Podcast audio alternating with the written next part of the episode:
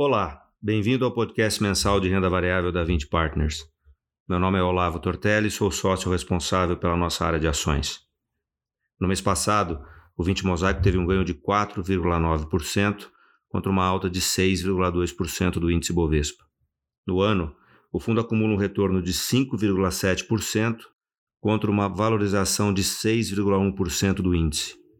Já o 20 Seleção, fundo da nossa estratégia de dividendos, registrou uma valorização de 6% no mês e no ano acumula uma valorização de 4,5%.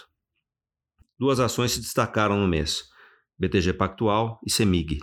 O bom desempenho da primeira, cuja performance superou tanto a dos bancos tradicionais quanto a dos novos entrantes, vem da combinação de dois fatores principais: o forte resultado do primeiro trimestre de 2021 e a percepção positiva em relação aos serviços digitais, reforçada por uma expansão inorgânica do banco. Já no caso da CEMIG, alguns eventos no mês passado confirmaram a nossa visão positiva sobre a empresa.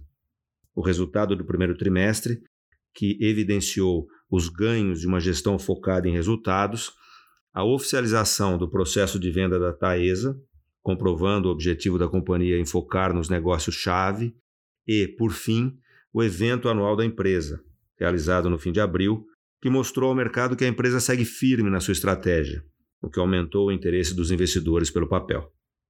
Em contrapartida, nossa posição em Suzano sofreu principalmente por três fatores: a apreciação do real frente ao dólar, a expectativa de arrefecimento do preço da celulose no segundo semestre do ano e as incertezas sobre o tamanho de um novo projeto anunciado no Brasil.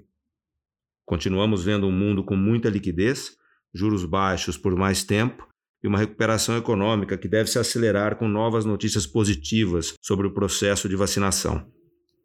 Esse efeito tem se refletido no fluxo de pessoas físicas para a Bolsa Brasileira.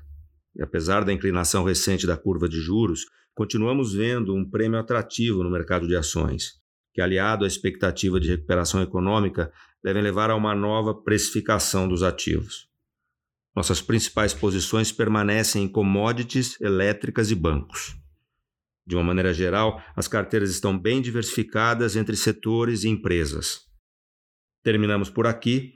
Agradeço a todos pela atenção e até o nosso próximo podcast.